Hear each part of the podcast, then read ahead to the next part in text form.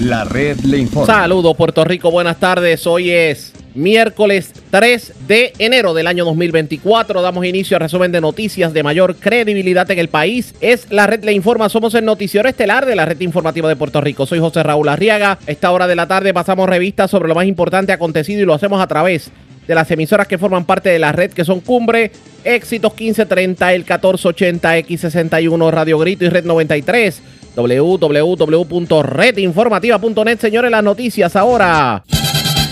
Las noticias. La red le informa.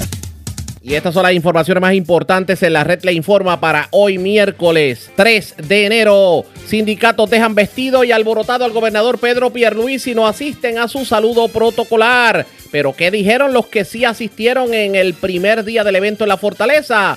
Les contamos en esta edición. Contralor Electoral prohíbe a Pierluisi usar la frase haciendo que las cosas pasen en anuncios del gobierno. Otro aumento más. Ahora las primas de Medicare serán más altas tras recortes al presupuesto de Medicare para los puertorriqueños. ¿Y qué opina sobre el particular el aspirante a la comisaría residente por el Partido Nuevo Progresista, Elmer Román? A juicio del militar, ¿seguimos siendo importante para los Estados Unidos? Él nos contesta, prioridad para el FBI atajar la corrupción gubernamental durante el 2024. El jefe del FBI, Joseph González, dijo que en el 2023 no se vio la misma cantidad de arrestos que en años anteriores.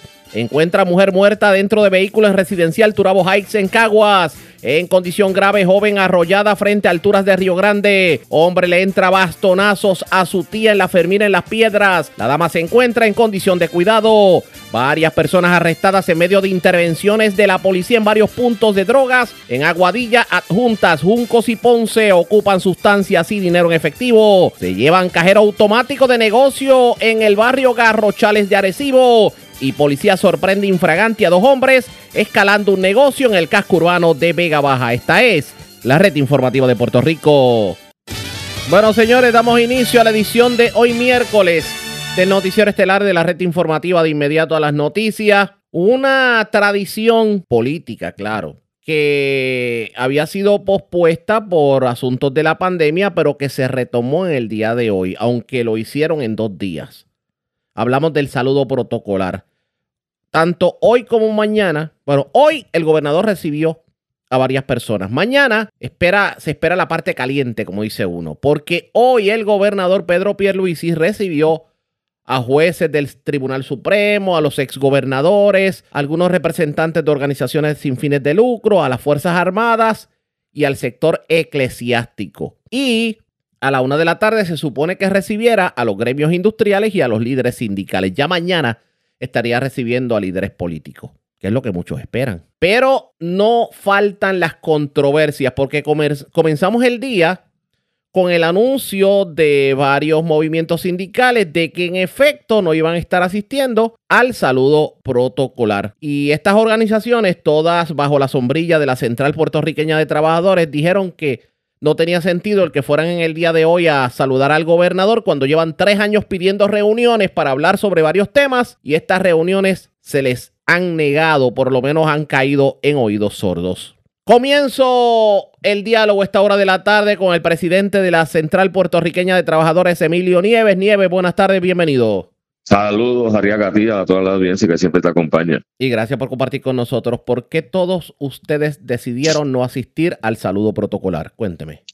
Bueno, es que este saludo protocolar, sin duda alguna, eh, se convierte en un evento que no atiende los reclamos que durante años nosotros hemos tratado de comunicarle al gobernador buscando soluciones a distintas situaciones que en estos últimos tres años hemos estado planteando. Nosotros hemos solicitado reuniones con el gobernador en distintas ocasiones, reuniones directas, sin intermediarios. ¿Por qué? Porque hay asuntos que no se han resuelto. Las negociaciones colectivas están congeladas, los salarios están congelados, eh, las situaciones de imponer un plan de clasificación y retribución ha tenido unos efectos en los trabajadores. El gobernador tampoco ha querido eh, discutirlo con nosotros. La ley 80 que aplicaba a 10 mil trabajadores del servicio público tampoco lo ha discutido con nosotros. No supo defender las enmiendas a la reforma laboral en el tribunal ante la jueza Laura Telosuen, haciendo un estudio adecuado para defender esas enmiendas que favorecen a más de 600 mil trabajadores. Y ahora tú me vienes a invitar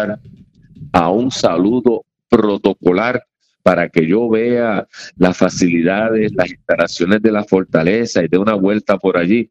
Yo creo que eso es una falta de respeto a los trabajadores que durante tres años hemos estado solicitando reuniones directas con el gobernador, pero no ha tenido ninguna deferencia con los trabajadores para reunirse y escuchar de primera mano cuáles son los reclamos y las propuestas también que nosotros tenemos que presentar. Así que nosotros decidimos no asistir a un saludo protocolar, porque eso sería validar el que durante tres años se haya ignorado a la clase trabajadora y ahora vamos allí a hacer un saludo protocolar que está en el contexto, todo el país lo sabe, eso está en el contexto de un proceso primarista que él tiene y un proceso electoral que se da en este año. Así que decidimos, evaluamos esta realidad y decidimos no asistir a ningún tipo de saludo protocolar. Cuando ustedes recibieron la carta, ¿qué fue lo primero que pasó? Digo, aparte de que, de que el gobernador simplemente ha hecho caso omiso a las reuniones que ustedes le han pedido, pero cuando usted recibió la carta de la invitación, ¿qué fue lo primero que pasó por su mente?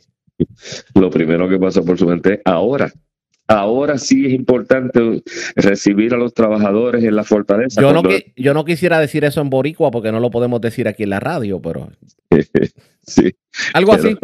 Algo así, algo así. Realmente es indignante. O sea, ¿cómo ahora, después de cartas que no se contestan? Porque si por lo menos te contestaran una carta y dijeran, bueno, lo que pasa es que en este momento, ¿no? Pero vamos a posponer o vamos a buscar una fecha o vamos, nada Aquí hubo una reunión con el gobernador donde fuimos todos los líderes sindicales. Eso fue al inicio de su cuatrenio, en el 2020, y allí llevamos una serie de propuestas. Lo que tenía que venir de, de ahí para acá eran respuestas directas del gobernador a los reclamos que le hicimos en esa primera reunión que fue en mayo del 2020.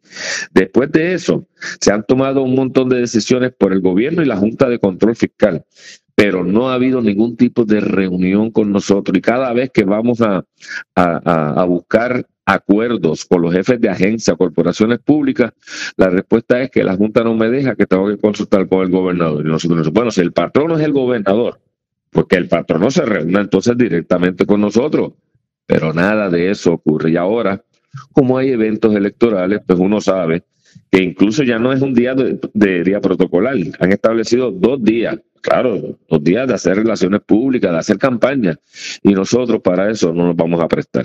Al gobernador, supongamos que, aunque ya tomaron la decisión y no fueron hoy a la una de la tarde, pero si usted hubiera tenido la oportunidad de tener al gobernador de frente, ¿qué usted le hubiera dicho? Bueno, lo hubiera dicho, gobernador. Eh, el saludo protocolar no cumple con las expectativas que tenemos los trabajadores para atender nuestros reclamos y propuestas.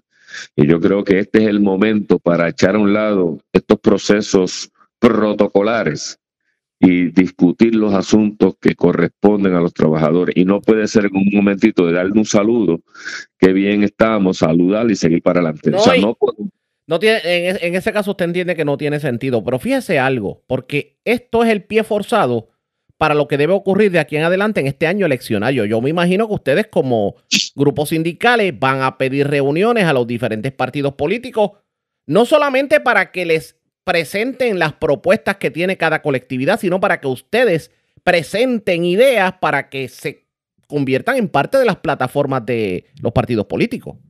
De hecho, fíjate, eh, desde que el gobernador era candidato, nosotros hicimos esa gestión y nosotros pudimos reunirnos con los demás candidatos. El único candidato que en el pasado proceso electoral no se reunió con la Central Puertorriqueña de Trabajadores fue Pedro Pierluisi. Y lo hizo así con otras organizaciones sindicales que también solicitaron reunirse precisamente para ese intercambio de impresiones, de propuestas, las que él tenía y las que nosotros teníamos. Eso nunca se dio.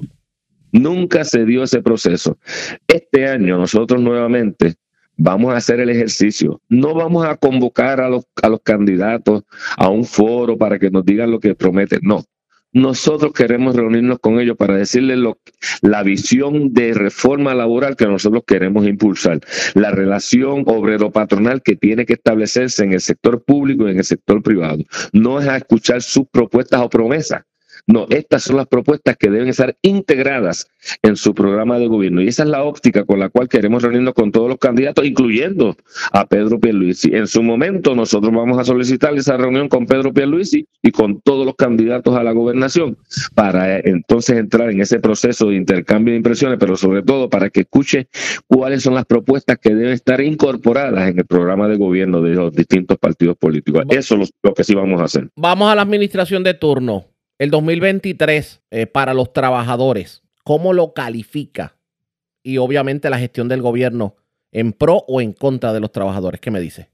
No, no, en contra de los trabajadores. O sea, esta es una administración que no ha defendido los, ya te dije, no, no defendió las pequeñas enmiendas a una reforma laboral que es para restablecer los días de vacaciones y de enfermedad de los trabajadores en el sector privado. Son 600 mil trabajadores en el sector privado en que no defendió el gobernador y en el sector público realmente están imponiendo un plan de clasificación y retribución donde hay aumentos para uno, donde se echa a un lado el proceso de negociación colectiva y cuando ocurre eso de parte del patrono, lo que demuestra son características antiobreras y yo creo que eso sí es lo que ha caracterizado a esta administración. Vamos a ver qué termina ocurriendo porque apenas el año comienza y me parece que esto va a ser tema de conversación.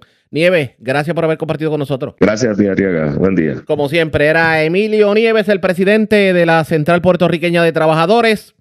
Eso fue lo primero que ocurrió en la mañana de hoy, cuando estas uniones sindicales decidieron no formar parte del saludo, del saludo protocolar. Se supone que ellos pasaran por Fortaleza a la una de la tarde, pero decidieron no hacerlo. Pero ¿qué más ocurrió en el saludo protocolar? ¿Qué dijeron los que fueron y los que tuvieron la oportunidad de estrechar la mano del primer ejecutivo? Eso lo vamos a saber en los próximos minutos, pero antes hacemos lo siguiente. Presentamos las condiciones del tiempo para hoy. Hoy miércoles el patrón climático debería permanecer regular y estable debido a una cresta persistente en niveles medios. Sin embargo, zonas de humedad superficial generarán lluvias, especialmente en las zonas de barlovento durante la noche. Es probable que se produzca un aumento gradual de la humedad disponible a partir de jueves en adelante, lo que podría contribuir a un aumento de las lluvias. Temperaturas alcanzando los bajos 50 grados deben reportarse en zonas en la montaña. En el mar, los riesgos de peligros continuos giran en torno a la posibilidad de condiciones de corrientes de resaca que amenazan la vida en las playas del Atlántico. Se sugiere precaución. En la red informativa de Puerto Rico, este fue el informe del tiempo. La red le informa. Señores, regresamos a la red le informa, el noticiero estelar de la red informativa. Gracias por compartir con nosotros. Vamos ahora a hablar de los que sí fueron al saludo protocolar. Y entre los que asistieron está el grupo de exgobernadores y uno de ellos lo fue el exgobernador Luis Fortuño. ¿Qué dijo Fortuño a su llegada a la mansión ejecutiva? Vamos a escuchar. Tradición que se, le atribuye a usted haberla terminado, haberla eliminado. Eso no es cierto. Ajá, pues mire, lo tuvimos los, por ahí. Lo tuvimos los cuatro años, pero en vez de hacer a funcionarios públicos, gobernadores y eso, era para organizaciones sin fines de lucro. O sea, que venían y se llenaba esto, estábamos todo el día aquí por los cuatro años, pero saben que mi énfasis era organizaciones del tercer sector y pues por eso pues quisimos darle ese espacio y de hecho teníamos los jefes de agencia que interactuaban con esas organizaciones sin fines de lucro eh, eh, para atenderlo, porque muchas veces no, los atendían. Así que yo forzaba, ¿verdad?, que esos, esos cuatro, cuatro años aquí estuvieran los jefes de agencia y tuvieran que atender a los eh, directores de todas esas organizaciones, de mujeres eh, maltratadas, de niños este, que eran abandonados, personas que estaban en drogadicción, etcétera, etcétera. O sea que eso es lo que hicimos los cuatro años. Era otro tipo de saludo protocolar. ahora regresa al saludo protocolar que había antes de tradicional y pues exacto, exacto. ¿Qué, le parece? Muy bien, yo, yo, yo lo cambié porque mi énfasis era organizaciones sin fines de lucro, pero este, cada cual tiene ¿verdad? su énfasis y, y, hay que respetarlo y yo encantado de poder saludar al gobernador y desearle lo mejor en este año. ¿Mensaje al gobernador? ¿Usted de alguna manera se comunica con él? ¿Tienen sí, bueno, hemos sido amigos desde escuela superior este, y pues vengo a felicitarlo porque sé que se comprometió, así es que le deseo lo mejor en este, esta nueva etapa de la vida, definitivamente. Así es que encantado de verles, hay muchas felicidades a todos. Oiga, ¿está con Luis o con Jennifer González en esa Saben que yo no entro en política partidista hace 11 años. puede, romper eso hoy como el saludo protocolar cambió. sí, sí, sí, sí, sí, no, no, yo, eh, son 11 años, vamos a estar 11 años más así. Encantado de saludarles, ¿ah? Cuídense bien. Como ustedes pudieron escuchar, Fortuño no soltó prenda sobre si apoya a Pedro Pierluisi, quien fuera su subalterno cuando él era gobernador, o a Jennifer González, quien también fue parte de su administración, porque da la casualidad que para esos tiempos Jennifer González estaba en la Cámara de Representantes y en el caso de Pierluisi era el comisionado residente. Pero otra de las personas que tuvo la oportunidad de asistir al saludo protocolar fue la ex gobernadora Sila María Calderón, que le dijo a la prensa, vamos a escuchar. Bueno, realmente fue breve el saludo, están siendo breves los saludos, pero fue un gran placer para mí estar aquí, verlo a él, sobre todo al secretario de Estado, a quien admiro mucho, y tuve la oportunidad de darle un pequeño obsequio a su hermana, y estoy encantada de estar en mi vieja casa. ¿Y qué conversaron? Porque siempre conversaron algo sobre el país y lo que se espera. Bueno, yo creo que lo que hablamos me lo voy a reservar. Pero hablamos sobre Puerto Rico, hablamos sobre uno de los presidentes de Estados Unidos, uno no el actual, pero la fortaleza está muy bonita. Muy feliz para mí estar aquí otra vez. ¿Y qué le obsequió a su hermano? Ah, ah, pues mira, una de mis eh, empresarias del Centro para Puerto Rico hace algo que se llama macaroons, muy bonito, que se llaman, que tienen puesto el centro para Puerto Rico y le regalé una cajita para que se la disfruten. ¿Hace cuántos años no estaba Fortaleza? ¿Hace cuántos años no, no venía? Pues no, yo he venido varias veces con distintos gobernadores, sí. Gobernadora, y este año 2024 es un año que va a ser bastante es ¿Qué usted espera de los candidatos y qué espera de la respuesta del país para este año electoral? Difícil pregunta, porque las elecciones están bastante reñidas Así es que yo prefiero, yo le dejo a ustedes los reporteros las proyecciones políticas. Yo por ahora no tengo ninguna. ¿Pero qué espera del debate de altura? Que, porque uno aprende elecciones con tiempo. Yo, bueno, yo sé debatir y yo debato de altura. Cómo debaten los otros, eso no lo puedo decir yo un poco quizás que deben traer a la mesa esos candidatos. Yo creo que Puerto Rico tiene una serie de retos grandes. Eh, el más grande de todo, pues no salió en el periódico ayer, desafortunadamente, pero yo espero expresarme próximamente sobre él y es la pobreza en Puerto Rico, la desigualdad tan grande que hay. El Banco Mundial nos acaba de eh, definir como el tercer país más desigual del mundo primero Namibia, luego Sudáfrica y luego Puerto Rico. Estos son cifras oficiales y en Puerto Rico no estamos eh, conscientes de la pobreza tan abyecta que hay, porque la pobreza en Puerto Rico está escondida.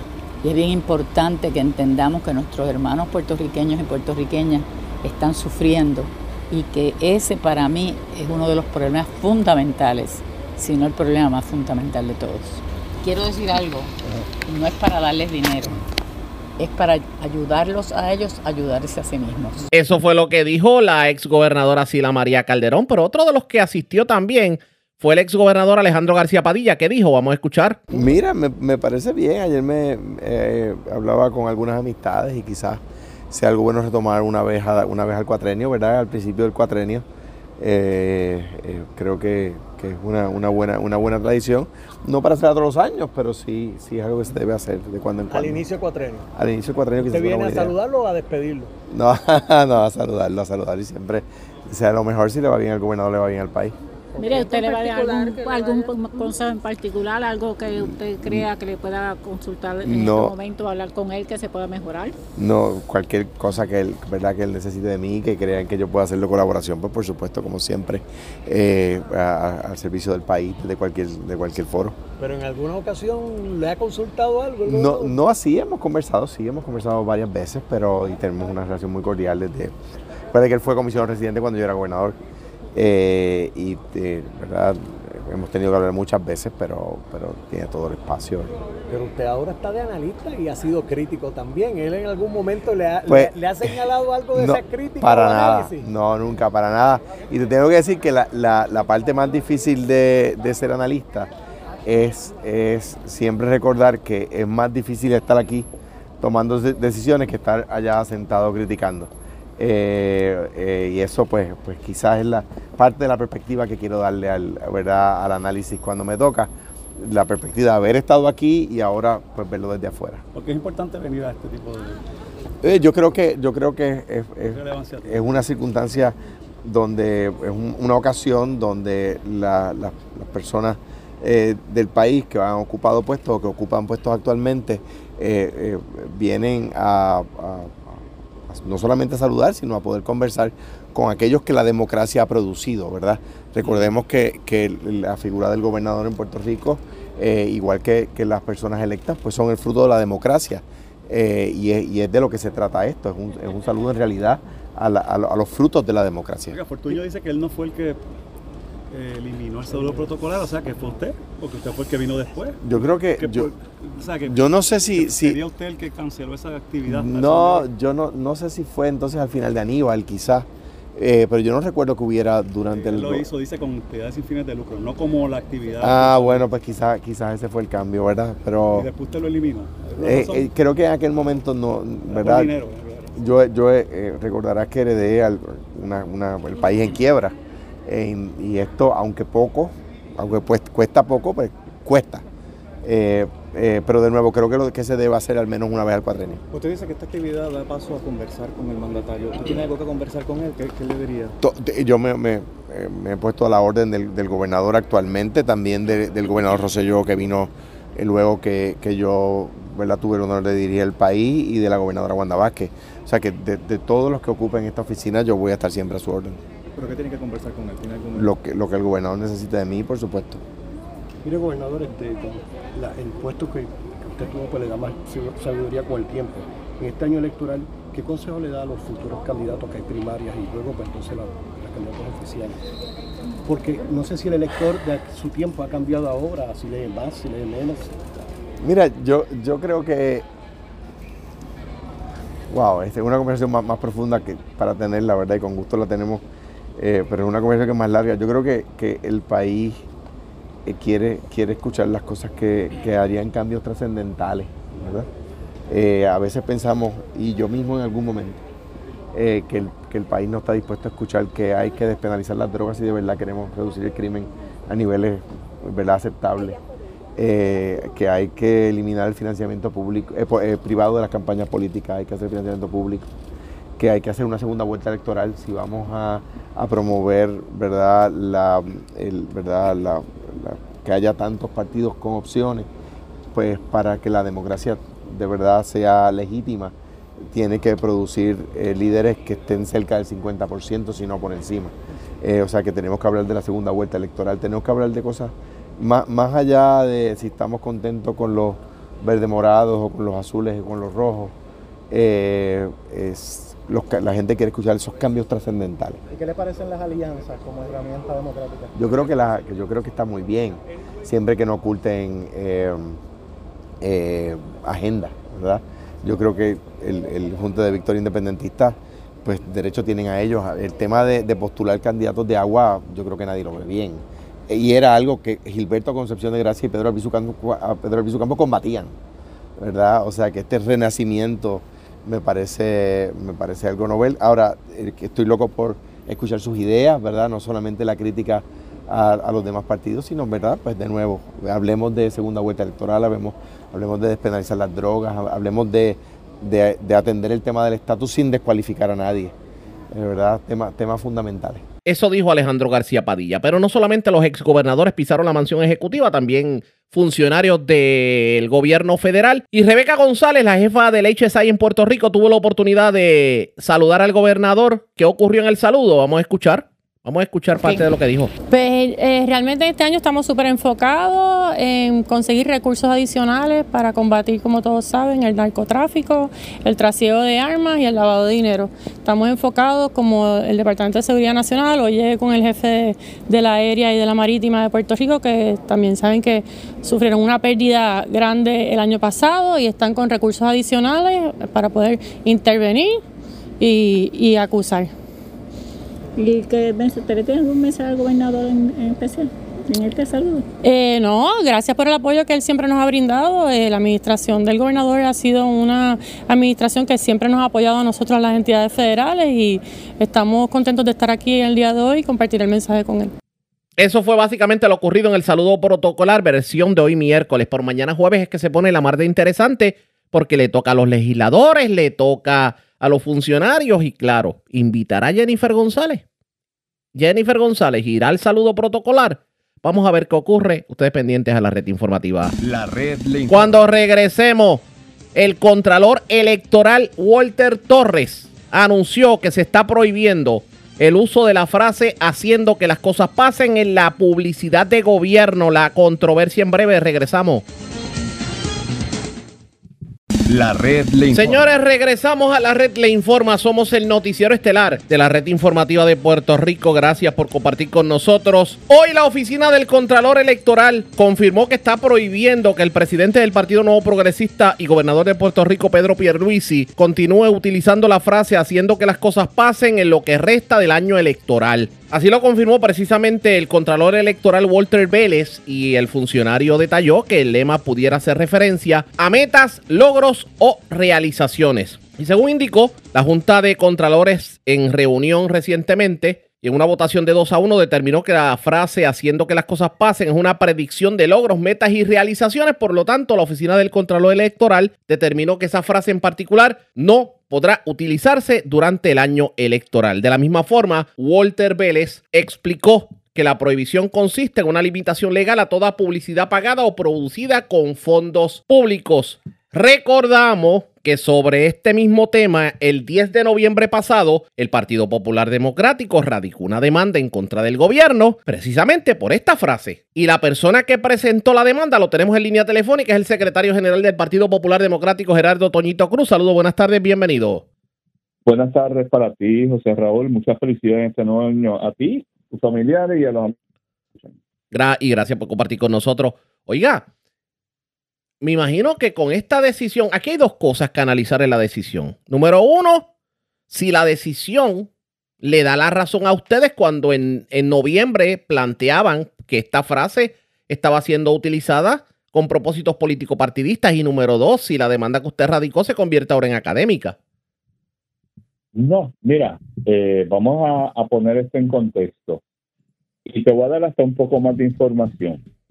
Y recordarás que en octubre, en la querella que presentamos en la oficina de la Contralor de Puerto Rico, esta de Ciencia y Comunicación, que, que ella entendía que la frase, haciendo que las cosas pasen, lo que cambiaba era el verbo, ¿verdad? Con relación al anuncio que le, mostrábamos. En el anuncio del 2020, el gobernador decía eh, en su voz, eh, yo voy a hacer que las cosas pasen. Decía la Contralor en el 2023, lo que cambió es el verbo, pero evidentemente una, una frase con una connotación política. Pero no voy a entrar en el issue, eso que la tiene la oficina del contador. El contador dice ahora, la frase no la pueden utilizar eh, porque es una frase con contenido político. No, qué bueno que lo dice. Pero ahora recuerdo yo, José Raúl, a los amigos que nos escuchan a ti, es que en la demanda, cualquier persona que la lea en su sano juicio sabe que nosotros no estamos reclamando nada, absolutamente nada con relación a la veda electoral. Lo que reclamamos es que la constitución prohíbe el uso y propiedad de fondos públicos para adelantar cosas privadas y un anuncio cuyo contexto y toda la estribillo político solamente lo que hace es favorecer a un partido político, es un uso privado. Por lo tanto, no hacía falta la veda. Qué bueno que el contador dice eso ahora. La realidad es, leyendo a la contestación de tu pregunta, casualmente, José Ron, en esta semana se cumple un término que nos dio el juez Anthony Cueva para contestar una de las estimaciones que están presentando los abogados del gobierno y básicamente están pensando en la veda electoral. Aquí la veda electoral no tiene nada que ver. Aquí lo que tiene que ver es haber utilizado fondos públicos para proyectar la imagen política del gobernador. Y eso está pedido por la Constitución de Puerto Rico. Y ahora que es la pregunta, porque aunque uno puede entender lo que va a pasar desde ya, porque está la veda electoral, Lo cierto es que ya el daño está hecho. Estuvimos por meses escuchando anuncios de gobierno y voy más lejos. El último anuncio de gobierno que publicó eh, la administración Pierluisi, que fue el que utilizó la, canción de Tony Croato, no solamente se utilizaba la frase haciendo que las cosas pasen, sino que hacía referencia a lucharemos por la igualdad de los puertorriqueños y muchos pueden interpretar eso como un, una promoción a favor de la estadidad para Puerto Rico. Pues puede ser. De, de eso, como te digo, el asunto no queda aquí, ¿verdad? El asunto no es académico, porque como el caso de nosotros no tenía que ver con veda electoral, en este caso, y esto se ha discutido bien poco en la prensa, José Raúl, en el caso, nosotros citamos una ley, la ley 230, una ley que administra básicamente la oficina de la Contralor de Puerto Rico, que tan cerca como hace un año y dos meses emitía un comunicado a todos los jefes de agencia. mira lo interesante de esa ley. Esa ley lo que dice es que aquellos jefes de agencia que autoricen el gasto de fondos públicos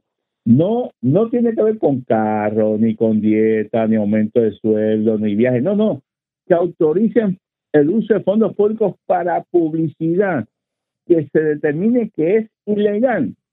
Tienen que devolver dinero de su propio bolsillo. Por eso este caso no es académico. El llamado es a que el tribunal determine, oiga, toda esa serie de anuncios que la Contralor dijo en octubre, que la frase tiene una connotación política, y ahora el Contralor de Puerto Rico, las dos entidades administrativas que pueden opinar sobre eso, concluyen que sí, que la frase tiene una carga político-partidista. Tribunal, ahora usted le corresponde decir si aquellos anuncios que nosotros llevamos al tribunal persiguen un fin público, porque si no lo, si perseguían, si no tiene que ver nada con fin público, entonces usted está ante una violación de la Constitución utilizando propiedad y fondos públicos para fines privados. Y la ley 230 aplica con, de hecho, José Raúl, mi recuerdo, ¿verdad? Tú eres periodista, estás en los medios y tienes acceso a esto que yo recuerde, a ningún funcionario público en Puerto Rico, desde que esa ley se aprobó, se le ha exigido que devuelva de su dinero, de su bolsillo, el gasto de, fondos públicos por hacer anuncios ilegales. A nadie. Esta sería la primera vez. Por eso este caso ¿Y usted, tiene, ¿y usted tiene esperanza de que verdaderamente eso se materialice? Bueno, yo vamos, pongámoslo de otra manera. Y si esto no da resultado, pues Raúl, yo soy un hombre práctico.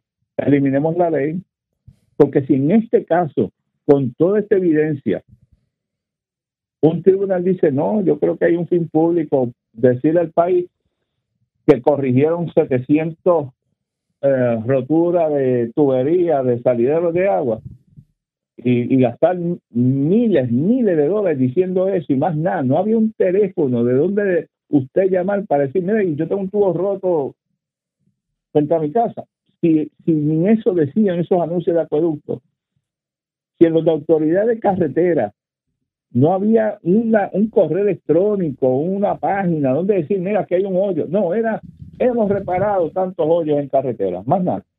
Eso no decía ningún fin público. Ah, encabezado por la frase, haciendo que las cosas pasen. Es el caso de la estrella en los años de, Pedro Rosselló. A cada puertorriqueño una estrella y otros anuncios más de, naturaleza política. Y el tribunal los paralizó en ese momento y dijo que eso era un gasto prohibido por la Constitución. No tenía que ver nada con Veda. El caso de la estrella y de los gastos de Pedro Rosselló fueron en años no electorales. Y un tribunal tuvo la garantía de pararlo. Esto definitivamente, la política puertorriqueña va a ser cosa seria de aquí en adelante. No Yo creo que sí. Y, y antes no se notaba mucho, José Raúl, digo, era una barbaridad. Porque había mucho dinero. Hoy los puertorriqueños, el gobierno está estrecho. Miles de servicios se han afectado por la estrechez económica, las decisiones de la Junta de Supervisión Fiscal. Eh, pero tú sabes esto más que yo, ¿verdad? Que, que haces entrevistas y estás en el día a día de, de, las necesidades de la gente y de la y de cómo el gobierno ha dejado de prestar servicios y que aquí estemos, y este dato que te lo voy a dar es a noviembre, octubre, noviembre, cuando se radicó la demanda. No sé cuánto se gastaron en noviembre completo y diciembre. Hasta octubre, noviembre, el gasto era de casi 3 millones de dólares en estos anuncios. ¿Y lo que falta? Es que decir al país que, por ejemplo, el Departamento de la Familia, que tarda meses en rendir informes sociales para atender dónde ubica un, un niño, porque no tiene trabajos sociales, este país se da ese lujo de gastar millones de dólares en este tipo de anuncios que no tiene fin público, pero al mismo tiempo damos un mal servicio de este pequeño ejemplo que te acabo de dar, por no mencionarte trabajo social en otra agencia, te hablo de este en particular, vamos.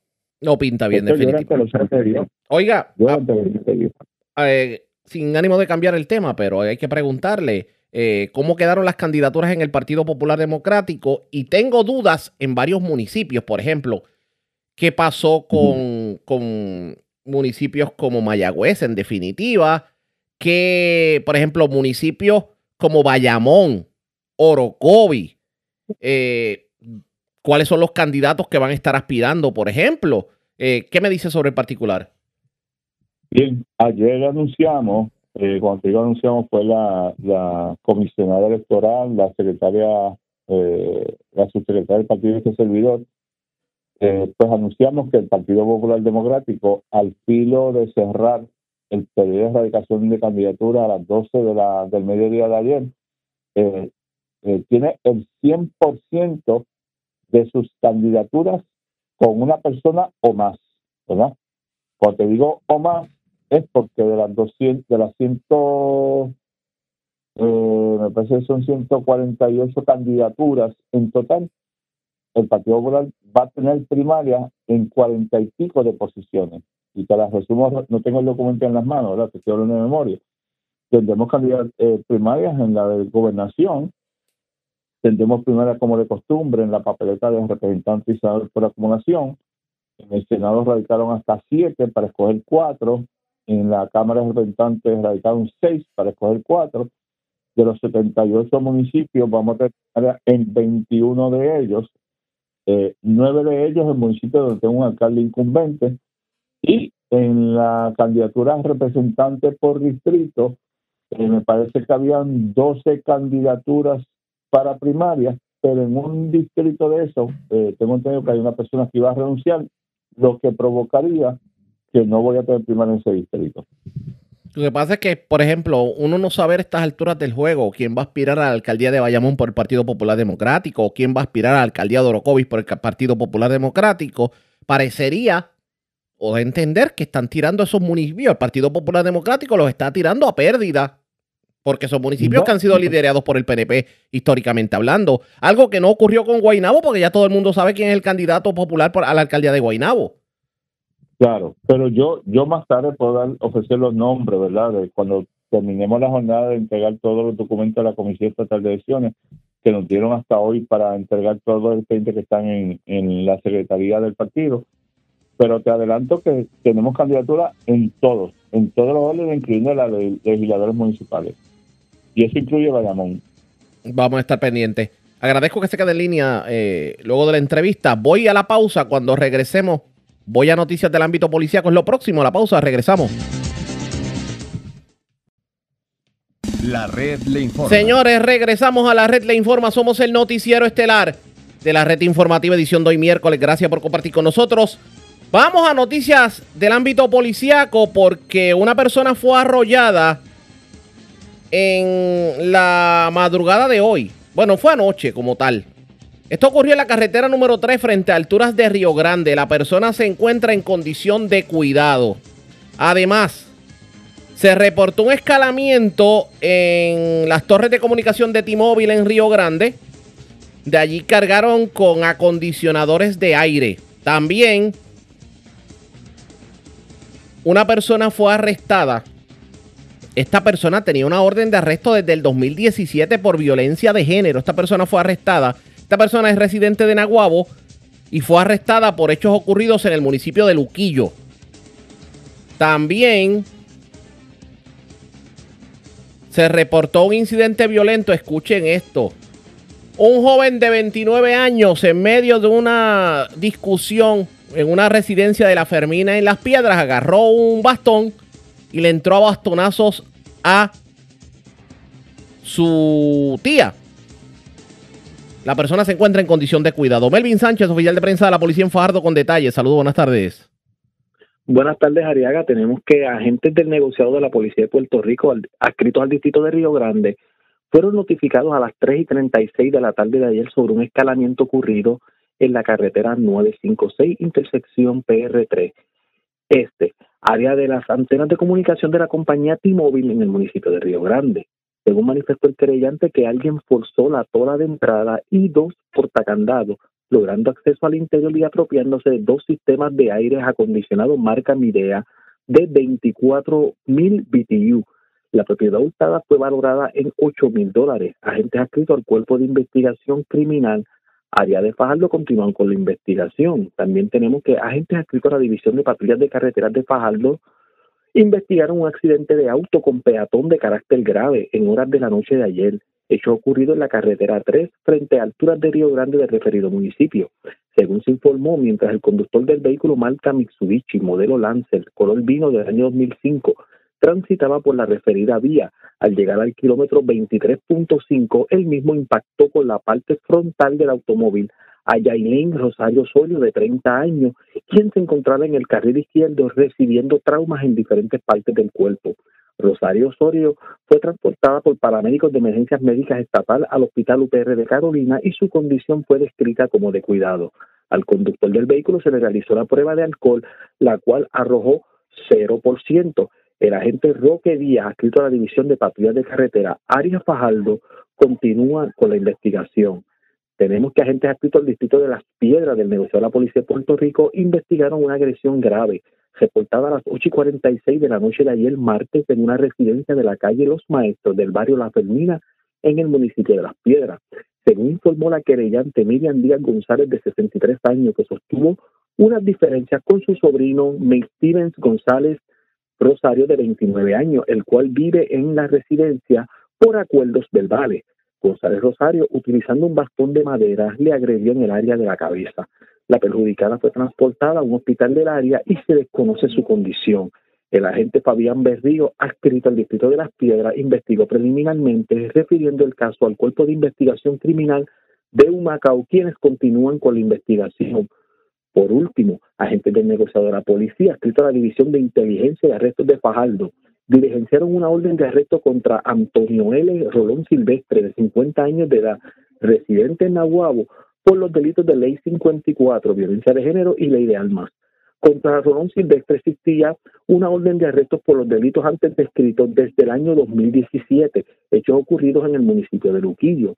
Este caso fue llevado ante la presencia de la juez Ismari Colón del Tribunal de Fajardo, quien luego de escuchar la prueba fijó una fianza de 200 mil dólares y supervisión electrónica, la cual no pudo prestar siendo ingresado en el complejo social de Bayamón. El agente Eddie Ramos Rodríguez realizó el diligenciamiento bajo la supervisión del sargento Miguel Soto Garay. Y esto es lo que tenemos por el momento en el área de Fajardo y Humacao. Gracias por la información. Buenas tardes. Buenas tardes, Ariaga. Gracias, era Melvin Sánchez, oficial de prensa de la policía en Fajardo de la zona este. Vamos al oeste de Puerto Rico porque las autoridades ocuparon gran cantidad de drogas, arrestaron cuatro personas en intervenciones en diferentes puntos de Aguadilla, en el residencial Agustín Stal, en el residencial de Diego, en el sector Cuesta Nueva y en el sector Calle Nueva, todo en Aguadilla. Información con Juan Bautista, ya el oficial de prensa de la policía en el noroeste. Saludos, buenas tardes. Sí, buenas tardes para ti. Buenas tardes también para el público Radio Escucha, como mencionaste. Eh, como parte del plan 100 por 35, personal de la División Drogas de Aguadilla, adscritos al negociado de la policía, realizaron estas intervenciones mediante trabajos de vigilancia y corroboración logrando el arresto, como mencionaste, de cuatro personas, la ocupación de sustancias controladas y dinero en efectivo. La primera intervención la realizaron en los predios de residencial Agustín Estar, donde detuvieron a Ramón Lasalle López, de 41 años, vecino de Aguadilla.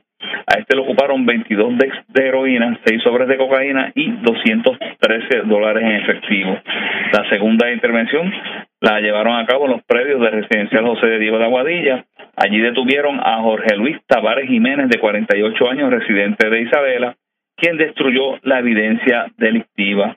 La tercera intervención fue en el sector Cuesta Nueva de Aguadilla, donde fue arrestada Yanet Medina Vega, de 36 años, natural de Aguadilla, contra quien pesaba una orden de arresto por violación a la ley de sustancias controladas, expedida por el juez Orlando Avilés, con 30 mil dólares de fianza. La cuarta y última de las intervenciones la efectuaron en el sector Calle Nueva. Allí fue arrestado Abner Cordero Hernández, de 18 años, vecino de ese pueblo. A este le ocuparon 247 de heroína, 75 sobres de cocaína, 63 de crack, 23 bolsas de marihuana y 83 dólares en efectivo.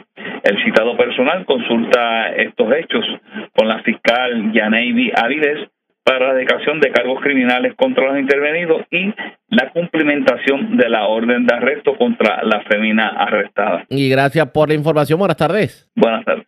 Gracias, era Juan Bautista, ya la oficial de prensa de la policía en Aguadilla. De la zona noroeste vamos al sur de Puerto Rico porque también en el sur las autoridades incursionaron en varios puntos de droga, ocuparon gran cantidad de sustancias y arrestaron varias personas. Las intervenciones se dieron en el sector Vallas Torres, en el Tuque de Ponce y también en el residencial Villas del Parque de Juana Díaz. Irma de Gro, oficial de prensa de la Policía en el Sur, con detalles. Saludos, buenas tardes. Saludos, buenas tardes a todos. Agentes del negociado de la Policía de Puerto Rico, adscritos a la División de Drogas y Narcóticos de Ponce, llevaron a cabo varias intervenciones en lugares de alta incidencia criminal, logrando el arresto de varias personas y la ocupación de sustancias controladas. En el barrio Vallas Torres se realizó el arresto de Héctor Cruz Dávila, residente de Ponce, a quien los agentes le ocuparon 65 bolsitas de cocaína, 38 de crack, 74 bolsas de marihuana y 40 de heroína. Por otra parte, en el sector El Tuque, los agentes ocuparon mediante hallazgo 59 de heroína. Además, en el sector La Ferran, ocuparon mediante hallazgo 32 de heroína, escopos de marihuana y 141 dólares en efectivo. Por otra parte, los agentes intervinieron en el punto de drogas del residencial Villas del Parque en Juana Díaz donde lograron el arresto de una mujer de 31 años y un hombre de 27, ambos residentes del mencionado municipio. A estos les fue ocupado 13 bolsas de cocaína, 8 bolsitas de crack, 25 de heroína, una bolsa de marihuana y 239 dólares en efectivo. Estos casos estarán siendo consultados con el fiscal de turno para la posible erradicación de cargos correspondientes. Buenas tardes. Y buenas tardes para usted también. Gracias, era Irma de Gro, oficial de prensa de la policía en Ponce del Sur. Vamos a la zona centro-oriental de Puerto Rico porque las autoridades arrestaron a una persona y le ocuparon gran cantidad de drogas. Esto ocurrió en un residencial de Juncos. Información con Edgardo Ríos Queret, oficial de prensa de la policía en Cagua. Saludos, buenas tardes. Buenas tardes. ¿Qué información tenemos? En continuidad con el plan 100 por 35, en horas de la tarde de ayer, agentes de negociado de la policía de Puerto Rico adscritos a la División de Drogas, Narcóticos y Control del Vicio del área de Caguas, realizaron varias intervenciones en diferentes lugares de alta ciencia criminal, en donde se logró el arresto de un hombre y la ocupación de sustancias controladas. Esto en respuesta al alza de incidentes de carjacking reportados en la mencionada área policíaca. En el residencial Antonio López de Juncos se arrestó a Eric Piñero Rosado, de 22 años, y con se ocuparon 24 bolsas de cocaína, 24 dex de heroína, 17 cápsulas de crack, 11 bolsas de marihuana y 253 dólares en efectivo. Este caso será consultado en horas de la mañana de hoy con la Fiscalía de Caguas para la correspondiente erradicación de cargos criminales. Que pasen buen día. Y buenas tardes para usted también.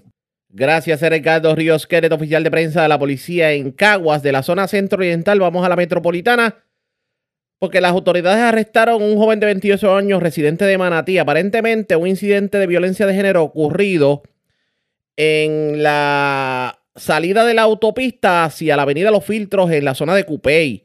Aparentemente el caballero agredió a su pareja consensual, de hecho le fracturó la nariz inclusive, y ella, ella andaba con un bebé en sus brazos. Los, las personas que iban transitando en la vía lograron poner eh, a salvo a la víctima, el caballero se fue a la huida y a esta persona le dieron tratamiento en el centro médico de Río Piedras. Además,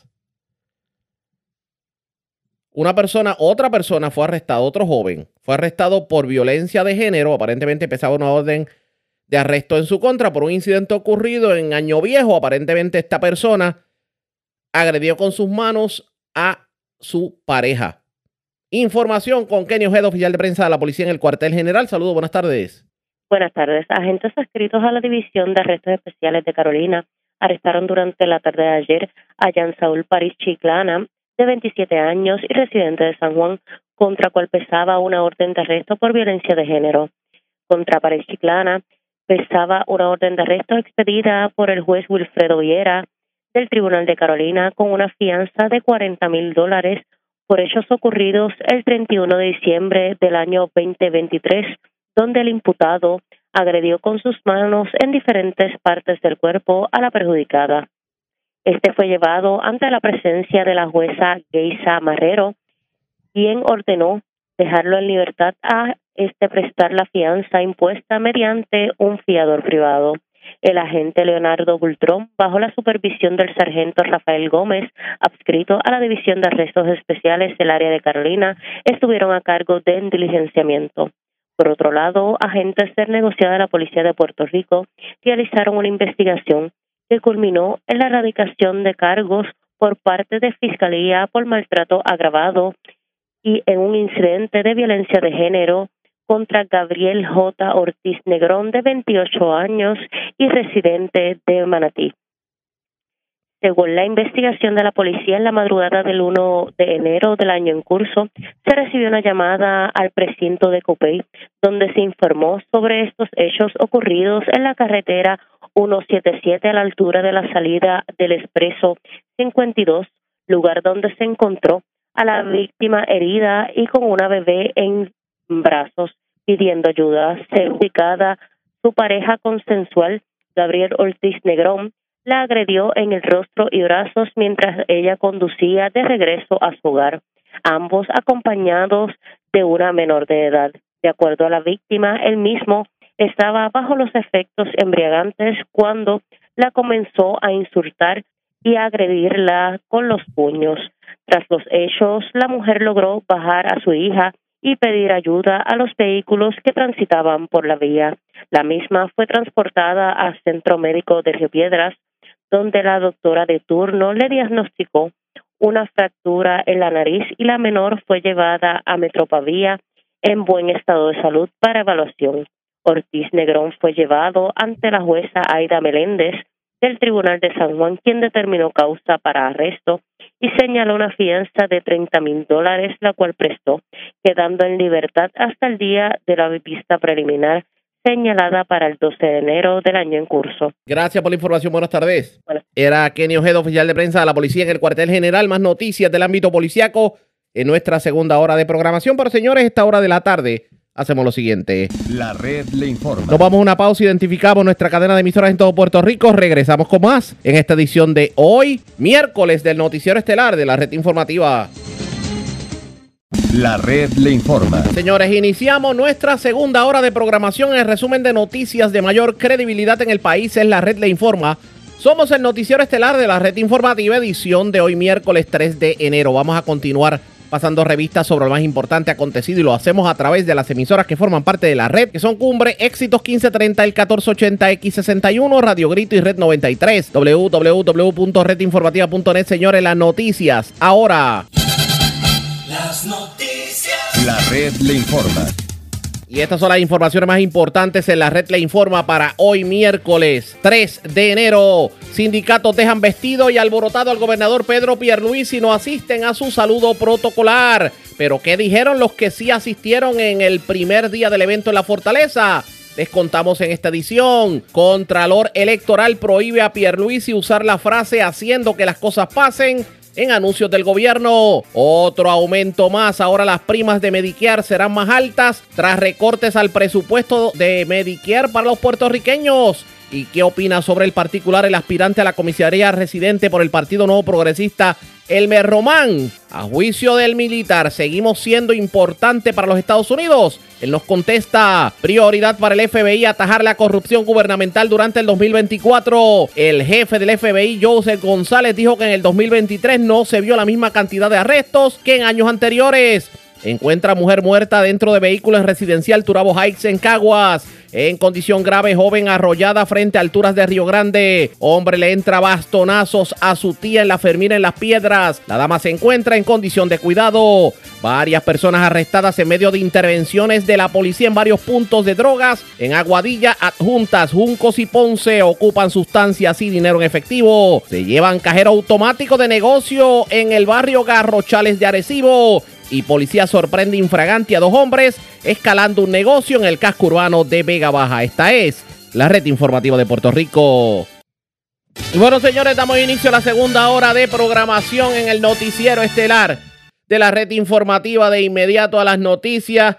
Si ustedes creían que el aumento a la energía eléctrica, el aumento al agua, el aumento a los peajes y el aumento en góndola de algunos artículos era lo único que íbamos a ver en el 2024, se equivocaron porque por ahí viene un aumento en las primas del Medicare. Y lo cierto es que este aumento que se anticipa va a provocar, esto a raíz de un recorte de los fondos asignados para Puerto Rico y la, falta de paridad de fondos en cuanto a Medicare se refiere, esto va a provocar que aquellos que le subieron el, el seguro social literalmente no van a ver un aumento, lo que van a ver es una disminución en su cheque mensual. ¿Qué está pasando que no logramos en Puerto Rico que se le den, digamos, los mismos privilegios que se le dan a los ciudadanos en los Estados Unidos? Hoy tuvimos la oportunidad de hablar con el aspirante a la comisaría residente por el Partido Nuevo Progresista, Elmer Román. Hablamos sobre ese tema y sobre todo ¿Cuál es la necesidad de que Puerto Rico tenga un comisionado residente cuando en Puerto Rico todo sigue igual también? Verdaderamente Estados Unidos todavía quiere a Puerto Rico cuando se, fueron, se fue el ejército de Rupert Road, aquello está abandonado. Se fue la Marina de Vieques, no ha habido desarrollo económico en Vieques desde hace 20 años. Las farmacéuticas siguen cerrando a pesar de que bajo la presidencia de Donald Trump se iba a tratar de que esas fábricas que estaban por China terminaran en Puerto Rico, que es jurisdicción de Estados Unidos. Todavía somos importantes para Estados Unidos. Esto fue lo que nos dijo Elmer Román. Pues eso, eso es un, problema que, siempre Puerto Rico va a tener, ¿no? Debido a esta condición eh, de estatus que tenemos, ¿no? es, un, sistema en el cual eh, tanto el Congreso, que prácticamente son los que a que le, tienen toda, toda la potestad sobre el futuro de Puerto Rico y, el pueblo americano. O sea, no entienden entonces cuál es la relación de Puerto Rico con Estados Unidos y lamentablemente eso es a causa del estatus colonial en que estamos. Y por tanto, eh, a pesar de todo, los ciudadanos americanos que viven en Puerto Rico, en este caso Puerto Rico como tal, podría cualificar con toda esa cantidad de programas que están a nivel a nivel federal, eh, eh, pero lamentablemente pues se les trata con desigualdad y eso es lo que vamos a estar tratando de trabajar en nosotros. Este, y tú, tú estás hablando de un tema muy importante, que entonces a la larga, cuando empiezan a subir este, los costos de, servicios en todas las áreas, entonces el, el área de energía, el área de vivienda, el área de salud, el, puertorriqueño es el más que lo siente, porque en este caso pues, se está tratando, de, este, con desigualdad cuando se compara con, con los ciudadanos que viven en los estados. Pero ahí es que precisamente viene la función del comisionado residente, como un comisionado residente logra, sin tener derecho al voto allá en el Congreso, eh, hacer entender a los congresistas allá en la nación que Puerto Rico necesita por lo menos tener algo de igualdad en cuanto a las ayudas federales, precisamente porque nosotros como ciudadanos americanos también aportamos mucho a la nación. Eso es correcto. Eh, y ahí es donde viene la astucia política, ¿no? Ahí es donde tú vienes a mover las fichas, especialmente en, en quiénes son tus aliados, tanto en el Congreso como también en el Ejecutivo. Eh, en este caso, ¿sabes? yo como un, como un comisionado residente, eh, para hacerlo de una manera efectiva, primero es la comunicación, es comunicar eh, cuál es la condición de Puerto Rico en, en, en, en comparación o en comparativa con los otros estados, especialmente haciéndoles ver cuál es la contribución de Puerto Rico, de Puerto Rico a la nación. Mucha gente entiende que no hay, y eso es absolutamente incorrecto. Puerto Rico tanto los temas de defensa, ¿no? La cantidad de, soldados que, se enlistan en las Fuerzas Armadas, este, en este caso Puerto Rico, si lo compara con, la comparativa con otros estados, es alrededor de dos veces más que muchos de los otros estados de la nación que contribuyen en, jóvenes, ¿no? Que se enlistan en las Fuerzas Armadas.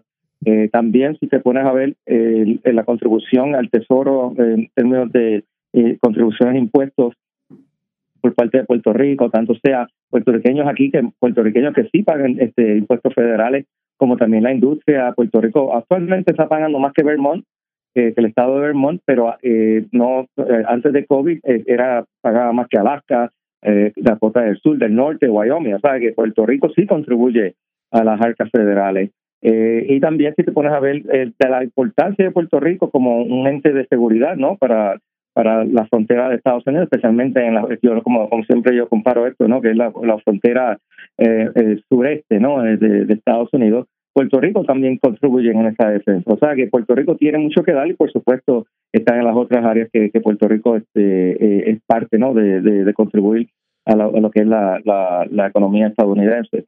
Eh, pero para hacer esto tú tienes que comunicar, tú tienes que explicar eh, y hacerle ver a, estos congresistas, a los congresistas, como también al Ejecutivo, qué es Puerto Rico, cuál es la importancia de Puerto Rico en comparación con, con los otros estados y para así de esa manera que ellos entiendan ¿no? que somos ciudadanos americanos, que nos merecemos el mismo trato, no una ciudadanía de segunda, sino que sería cuando, al, momento de considerar los diferentes proyectos de, ley para el tema, tema de Medicaid, como estamos hablando, Medicare, estamos hablando también o podemos hablar para el, tema de, seguridad, etcétera, Puerto Rico se le trata al igual. Oiga, pero ¿cuál ha sido el, a su juicio, el principal error cometido por los pasados comisionados residentes a la hora de hacerle entender a los congresistas de que los ciudadanos americanos residentes en Puerto Rico deben ser tratados con igualdad a los ciudadanos americanos residentes en la nación?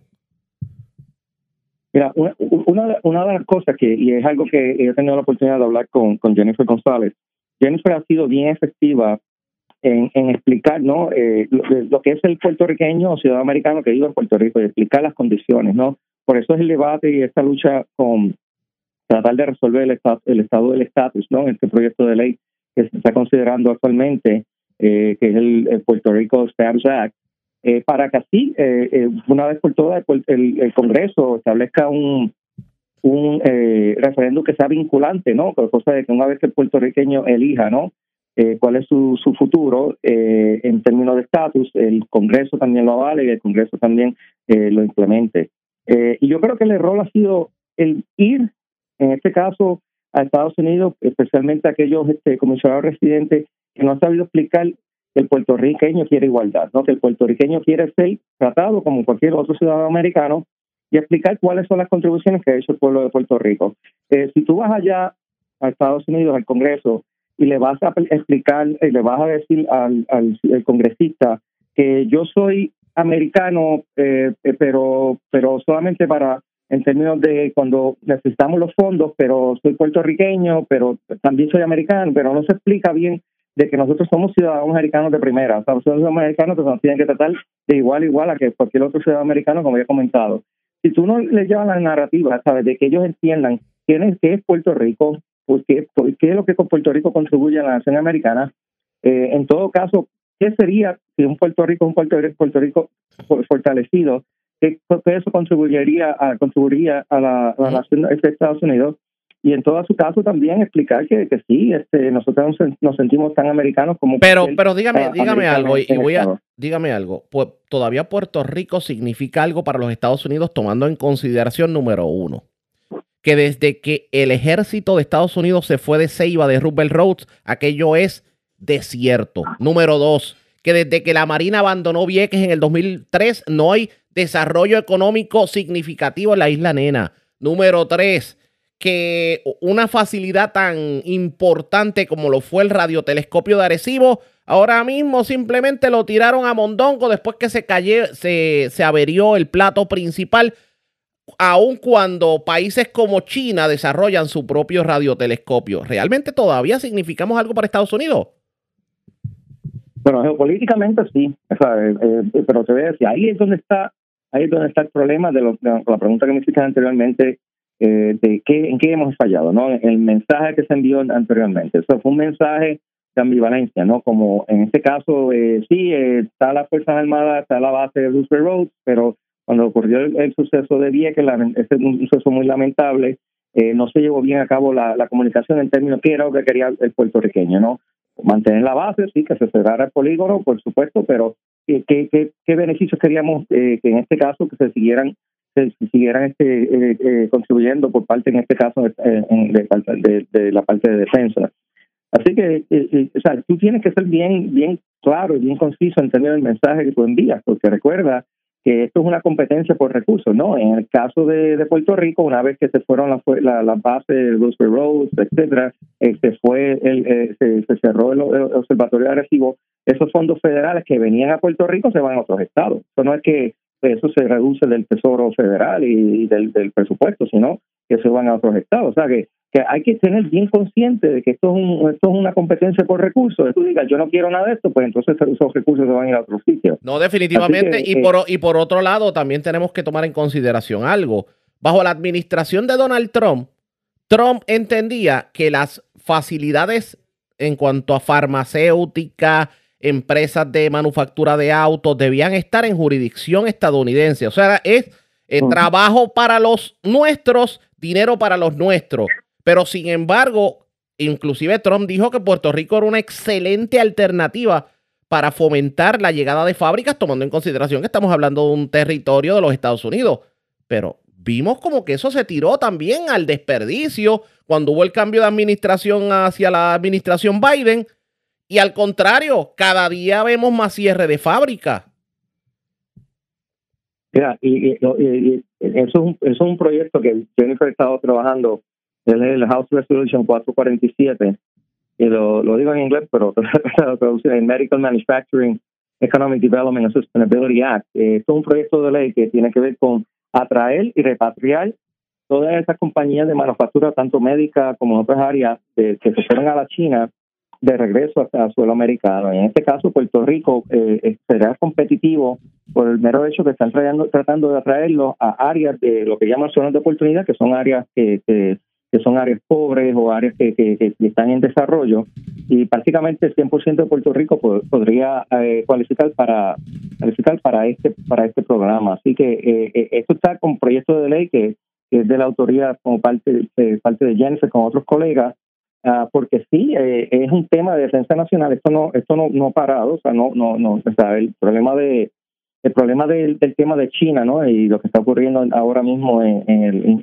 en en, Asia, eh, este, este tema que tiene con Taiwán, etcétera, eso se va a proyectar en los próximos años y en este caso, pues, Estados Unidos está tratando de, como parte de la competencia esta este, geopolítica global que tiene, es tratar de, en este caso, pues, de tener que depender menos de China y atraer más de esa, de esa industria a los Estados Unidos. Y Puerto Rico tiene todas de ganar en este proceso. Así que es un proyecto de ley que se está trabajando. Fíjese, hay políticas de Donald Trump que fueron, han sido menospreciadas en, y, son políticas que tienen sentido, porque obviamente mientras China siga dominando, pues obviamente los estadounidenses se van a ver cada vez más afectados, sobre todo económicamente. Digo, militarmente es, otro, es otro cantar. Y yo le tengo que preguntar directamente, ¿debe Donald Trump ser considerado para regresar a la presidencia de los Estados Unidos?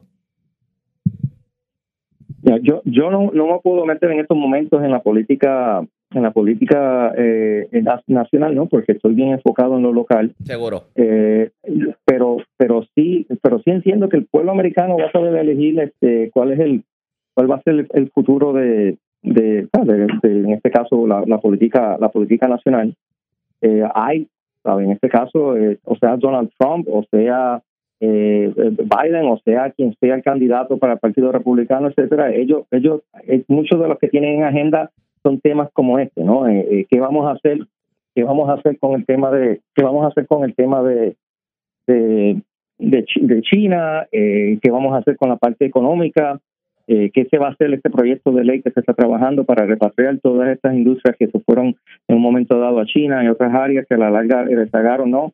la, economía estadounidense, etcétera, etcétera. Así que yo, yo entiendo que yo próximamente vamos a ver quién va a ser los candidatos, ya van a pasar las primarias allá en Estados Unidos, el Partido Republicano tiene actualmente eh, una serie de candidatos que están entre ellos compitiendo, y así que veremos a ver qué, va a ser el, el, el, futuro de tanto sea el Partido Republicano como el Demócrata. Sí. Eh, pero va a ser muy interesante. Mira una, una, este, unas elecciones muy interesantes. Mira lo interesante, y por eso jugué un poquito de ping-pong en la entrevista porque a veces la gente no entiende cuál es la verdadera función del comisionado residente.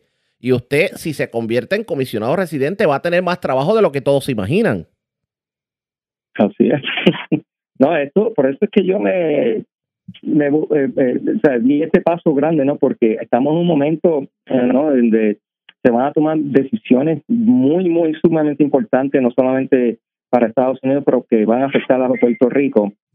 Y hay que entender el, el contexto macro, ¿no? De la geopolítica a nivel a nivel global, lo que está ocurriendo actualmente, y cómo eso impactaría a, nivel local, ¿no? Y, y, el que no entienda eso, el que no entienda que esto es una competencia global por recursos, una competencia eh, eh, de, igual, ¿no? Este, por, por quién va a ser el, el, poder, este, el poder o la superpotencia en un futuro. En este caso, yo siempre le hago la pregunta ya en el Pentágono y a otra gente amistad, eh, que, que hablo sobre el tema, es si Estados Unidos está dispuesto a ser segundo a China. Entonces, este, y, y que la, la contestación es, es, sí, pues mira, ok, pues seguimos en, en la en, de la manera que estamos. Si es no, pues hay que, hay que, pues hay que ajustarse y hay que trabajar. Así que por eso es que es sumamente, para mí, sumamente importante que yo sea parte de este proceso para asegurarse que Puerto Rico se le trate con igualdad y salga, salga adelante, ¿no? Cuando, una vez que todos estos ajustes que van a ocurrir en los próximos cinco años, lo voy a decir, este, eh, se hagan y, pues se sienta el impacto a nivel nacional y a nivel global. No puedo irme sin hacer esta pregunta. Para el que sintoniza esta hora, hablamos con Elmer Román. Román, ¿qué sería de Puerto Rico si los fondos federales, tomando en consideración que hay miles de millones de dólares corriendo para la recuperación del país? Yo reflexiono mucho en eso, ¿no? Especialmente cuando empezamos a hablar sobre el tema del estatus ese proyecto de estatus y las opciones que se le están dando a Puerto Rico, tanto sea estabilidad, independencia asociada o independencia, ¿no? Y yo me pregunto, ¿cómo, o sea, ¿cómo Puerto Rico nos posicionaríamos, ¿no? Eh, si fuéramos una, una república. Eh, y, una de las cosas que yo nunca voy a creer en él, la idea esa de una república o independencia asociada, por el mero hecho de que una vez el pueblo americano, la manera que funciona es que una manera, de la misma manera que, que, crea, destruye, ¿no? Este, una, una vez que Estados Unidos diga, porque ya no somos parte de eso, olvídese que, que, que, nosotros vamos a recibir fondos o ayudas federales o ayuda de Estados Unidos eh, para esta nueva república puertorriqueña. Entonces, ¿cómo Puerto Rico sería eh, competitivo a nivel a nivel global cuando tenemos todo, todas esta, esta competencia que tenemos actualmente por parte de no solamente China o la India o, estos otros países, pero también a nivel local en el área del Caribe, donde tenemos una, una República Dominicana que está saliendo frente ¿no? en el área de turismo. Vamos a tener una apertura en Cuba. Eh, eh, tienes ahí también otros, otros otros países que también están compitiendo, compitiendo por los mismos recursos. Así que sería sería interesante ver cuál es la plataforma, ¿no? en este caso, para ver que Puerto Rico pueda competir a nivel global y etcétera. Así que yo yo lo que entiendo es que Puerto Rico más se fortalece más estableciendo su soberanía como Estado federal, parte de la, de una de, esta entidad, no, que es lo que llamamos la nación americana, y, y, que así pues Puerto Rico pueda competir no solamente a nivel nacional, pero utilizar esos recursos para proyectarse a nivel internacional. Así que eh, que sí, eh, eh, sería bien interesante, ¿no? Hacer ese estudio académico este, económico y entender cómo Puerto Rico eh, puede, puede salir eh, adelante eh, en, un contexto donde está compitiendo con todos, pero en este caso lo estaría haciendo solo. Bueno, pues. Así que nosotros somos parte de la, de la, de la actualmente de una nación que todavía es, poderosa, pero tenemos que saber utilizar bien esos recursos para ayudarnos a nosotros o proyectarnos a nivel, a nivel global. Estas fueron las expresiones de Elmer Román, que va a terminar ocurriendo y claro está. Eso que plantea Elmer Roman lo convierte en un candidato atractivo para los estadistas de Puerto Rico, tomando en consideración lo que él piensa precisamente sobre la relación de Puerto Rico y Estados Unidos y la necesidad de que los ciudadanos americanos residentes en Puerto Rico tengan los mismos privilegios que tienen los ciudadanos que residen en los 50 estados. Eso está por verse pendiente de la red informativa. Presentamos las condiciones del tiempo para hoy. Hoy miércoles, el patrón climático debería permanecer regular y estable debido a una cresta persistente en niveles medios. Sin embargo, zonas de humedad superficial generarán lluvias, especialmente en las zonas de Barlovento durante la noche. Es probable que se produzca un aumento gradual de la humedad disponible a partir de jueves en adelante, lo que podría contribuir a un aumento de las lluvias. Temperaturas alcanzando los bajos 50 grados deben reportarse en zonas en la montaña. En el mar, los riesgos de peligros continuos giran en torno a la posibilidad de condiciones de corrientes de resaca que amenazan la vida en las playas del Atlántico. Se sugiere precaución. En la red informativa de Puerto Rico, este fue el informe del tiempo. La red le informa. Señores, regresamos a la red le informa. Somos el noticiero estelar de la red informativa, edición de hoy miércoles. Gracias por compartir con nosotros.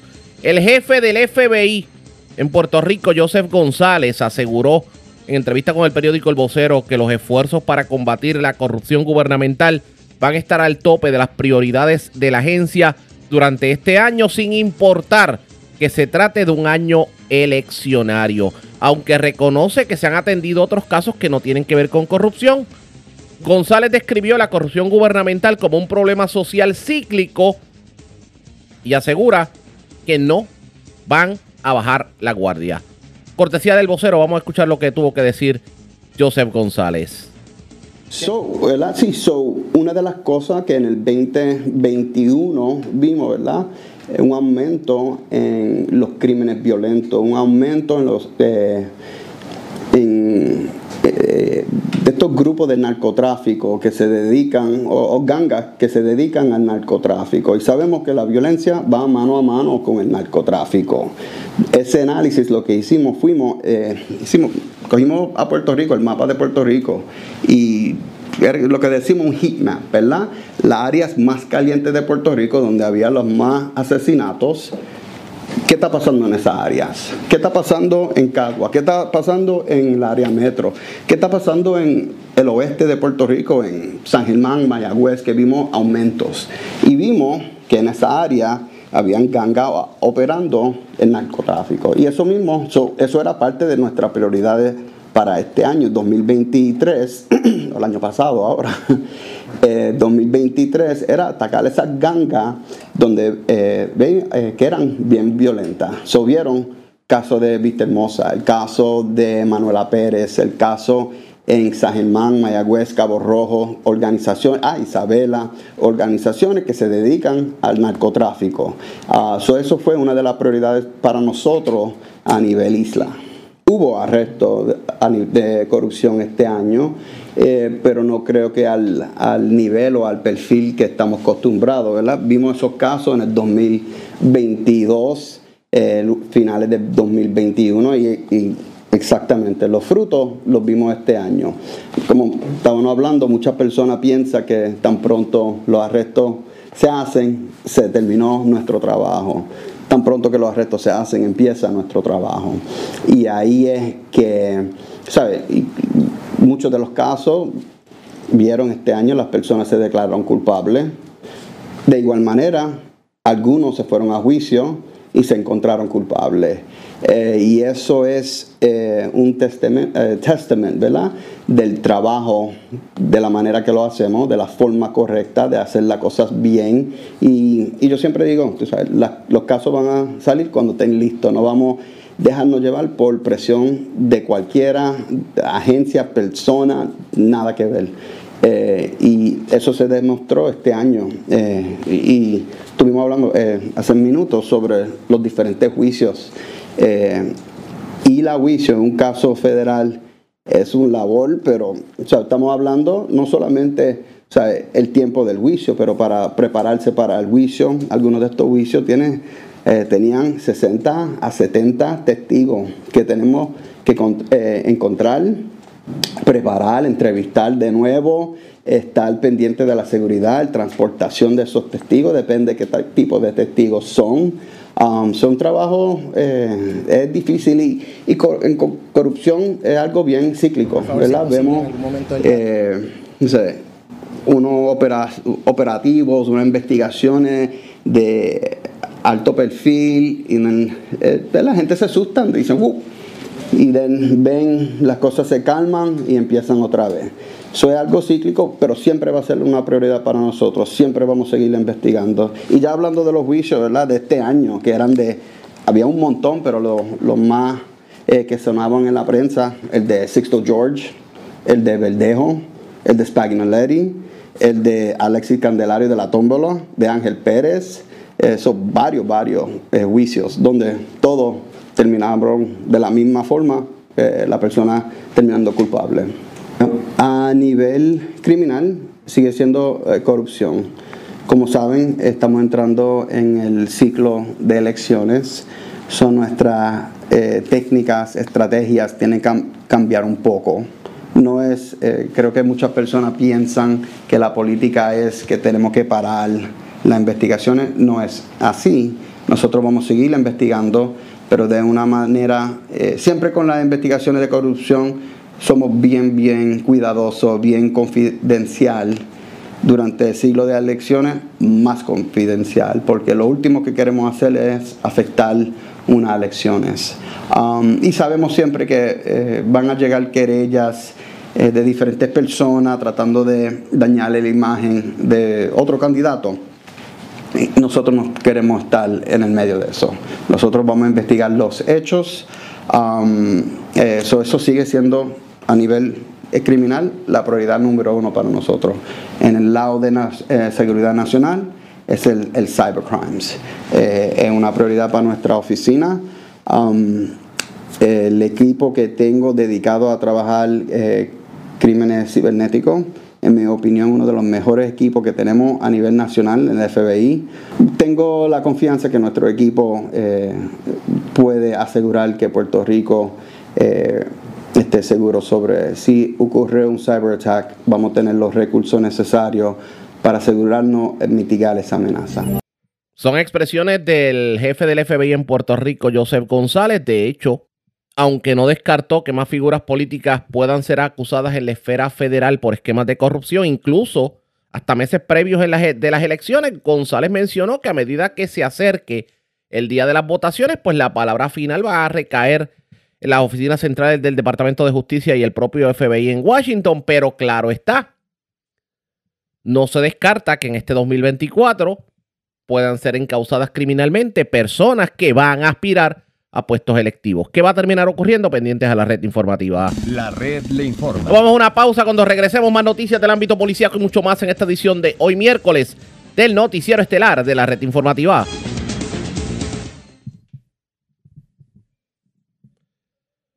La red le informa. Señores, regresamos a la red le informa. Somos el noticiero estelar de la red informativa de Puerto Rico, edición de hoy miércoles. Gracias por compartir con nosotros. Vamos a más noticias del ámbito policiaco porque desconocidos se llevaron un cajero automático del negocio RR Auto Service que está en el barrio Garrochales de Arecibo.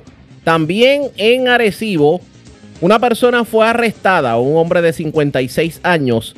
Aparentemente contra esta persona pesaba una orden de arresto por fraude en ejecución de obras. Aparentemente le cobró un dinero a una persona para, para una construcción se quedó con el dinero y no realizó la misma. Información con Mayra Ortiz, oficial de prensa de la Policía en el Norte. Saludos, buenas tardes. Buenas tardes. ¿Qué información tenemos? El negociador de la Policía de Puerto Rico investiga una apropiación ilegal ayer en horas de la mañana en el negocio RR Auto Service, el cual ubica en la carretera 682 del barrio Garrochales en el pueblo de Arecibo. Según informó el querellante que alguien se apropió de un cajero automático de la ATM el cual estaba ubicado dentro de un cajón frente a su negocio. Hasta el momento se desconoce la cantidad de dinero que se apropiaron. Investiga la agente Luis Rodríguez del precinto 207 en Sabana y continúa con la investigación la División de Delitos contra la Propiedad del Cuerpo de Investigaciones Criminales del área de Arecibo. También agentes del negociado de la Policía de Puerto Rico, adscrito a la División de Arresto y Allanamiento del área de Arecibo, en la mañana de ayer diligenciaron una orden de arresto en el pueblo de Arecibo. Se logró el arresto de Ángel Quintero Vélez, de 56 años, contra este pesaba una orden de arresto por fraude en la ejecución de obra y apropiación ilegal agravada. La orden fue expedida por el juez Rafael Lugo Morales y diligenciada por la juez Michelle Camacho Nieves del Tribunal de Primera Instancia en Arecibo. Quintero Vélez prestó la fianza de 35 mil dólares a través de un fiador privado hasta la vista preliminar. Hasta el momento, esas son las novedades que tengo en el área de Arecibo. Que pasen buenas tardes. Y buenas tardes para usted también. Era Mayra Ortiz, oficial de prensa de la policía en Arecibo. Del norte vamos a la zona de la montaña porque una persona fue arrestada sorprendida con drogas. Esto en la calle Muñoz Rivera, intersección con la doctor Barbosa en el casco urbano de Adjuntas. Información con Karen Martel, oficial de prensa de la policía en Utuado. Saludos, buenas tardes. Saludos, buenas tardes. Durante la mañana de ayer martes, agentes del negociado de la Policía de Puerto Rico adscritos a la División de Drogas y Narcóticos del área de Utuado, mientras realizaban una corroboración de información de un plan de trabajo en la calle Luis Muñoz Rivera, intersección con la calle Doctor Barbosa en el pueblo de Adjuntas, se arrestó a Jonathan Ortiz Cruz, de 36 años, a quien se le ocupó la siguiente evidencia.